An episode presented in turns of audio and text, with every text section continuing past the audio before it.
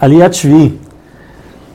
Ahora en esta aliyat tenemos la famosa Akedat Yitzhak, que es después de que Abraham vino hizo la fiesta tan grande cuando su hijo nació, cuando después de los dos años que su hijo ya dejó de amamantar y creció, por decir así, el Satán llega con la su y le dice, mira, de toda la fiesta grande que hizo Abraham, ¿qué te dio? No te ni siquiera un corbán hizo. ¿Cómo puede ser? ¿Por qué lo quieres tanto a él? Le dice a Shema al Satán, ¿tú qué crees? Si yo le pediría a Abraham que a su mismo hijo le haga sacrificio, seguro me lo va a dar.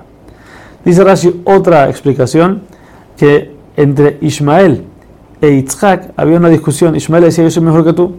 Yo acepté que me haga el milá a los 13 años, tú a los 8 días ni siquiera te lo sentiste. Yitzhak le dice, ¿qué te crees? Yo, si, si Hashem me dice que, que dé mi cuerpo, dé mi vida por él, yo lo haría. Entonces en ese momento, acaso le dice a Abraham que por favor tome a, dice, a su hijo, al único y a Yitzhak. Primero de todo le dice, por favor, dice Rashi, ya que esta es la prueba que va a pasar que si, si Abraham la pasa, entonces, por decir así, Hashem tiene lo que decir al Satán y a todos los pueblos que preguntan por qué Abraham tiene tanta preferencia, por qué lo quiere tanto. Ahí está por qué lo quiere tanto, hasta eso está dispuesto a hacer. Entonces él le dice, toma a tu hijo, Abraham le dice, espérate, tengo dos hijos. Al único, le dice Abraham, los dos son únicos, cada uno tiene su madre. Y por último le dice Yitzhak. ¿Por qué dice Rashi? Para no que no estremecerlo tanto con la noticia y que no lo pueda aguantar, sino que fue poco a poco para que lo vaya entendiendo. La verdad es que Hashem nunca le ordenó matarlo, sino le, ordenó subirlo como sacrificio, o sea, subirlo al altar y suficiente. Pero Abraham no entendió de esa manera, por eso para él fue una prueba. El día siguiente Abraham se para temprano, ensilla su burro, que no era, no era lo normal, una persona importante no ensillaba su burro, pero Abraham, por tanto amor que tenía a, a, Hashem y, a lo que, hacer lo que él quería, entonces él mismo encilla su burro, se lleva a Yitzhak y lleva a dos sirvientes con él, a Ismael y a Eliezer. El camino duró tres días. ¿Por qué tanto tiempo? Nos dice Rashi, para que la gente no diga, no, Abraham no estaba pensando, estaba demasiado mareado.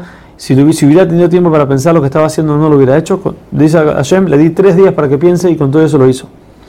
A los tres días, Abraham ve encima de Hara Moria, de la montaña de Moria, que es donde está el Betamigdash, donde estaría en el futuro el Betamigdash, ve una nube y entiende que ese es el lugar donde tiene que ir, deja a Ismael y a Eliezer abajo y sube solo con Yitzhak. Cuando Yitzhak, que todavía no sabe qué está pasando, le pregunta a Abraham dónde está el sacrificio, el animal para el sacrificio, Abraham le dice, Hashem nos va a mandar un animal. Y le insinúa que si no nos manda un animal, entonces Yitzhak mismo sería el corbán.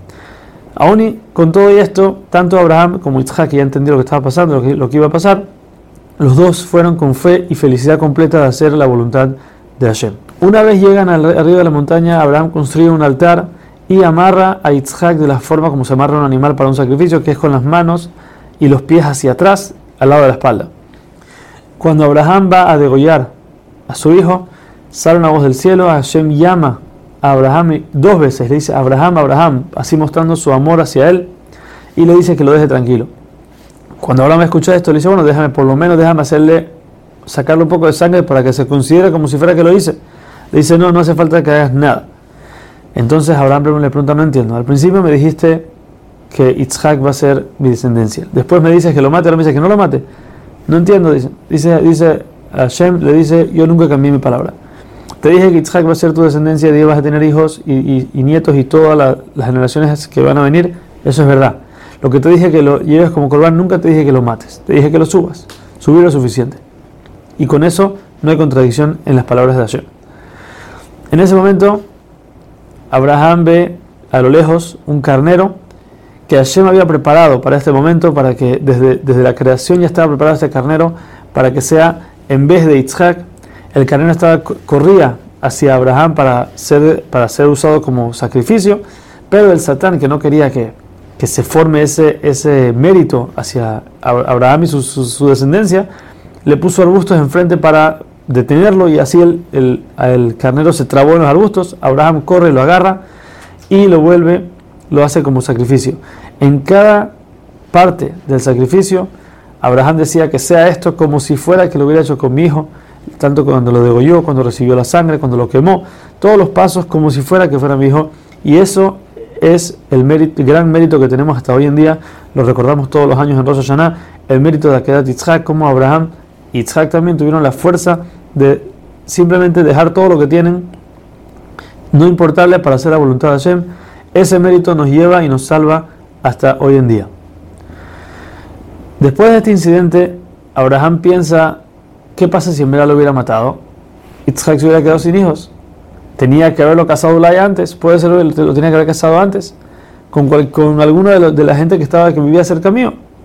Pero a, a Kadosh le dice, no te preocupes, en ese momento nació la nieta del el hermano de Abraham, nieta de Nahor, hija de Betuel, Rivka, que esa iba a ser la pareja de Yitzhak.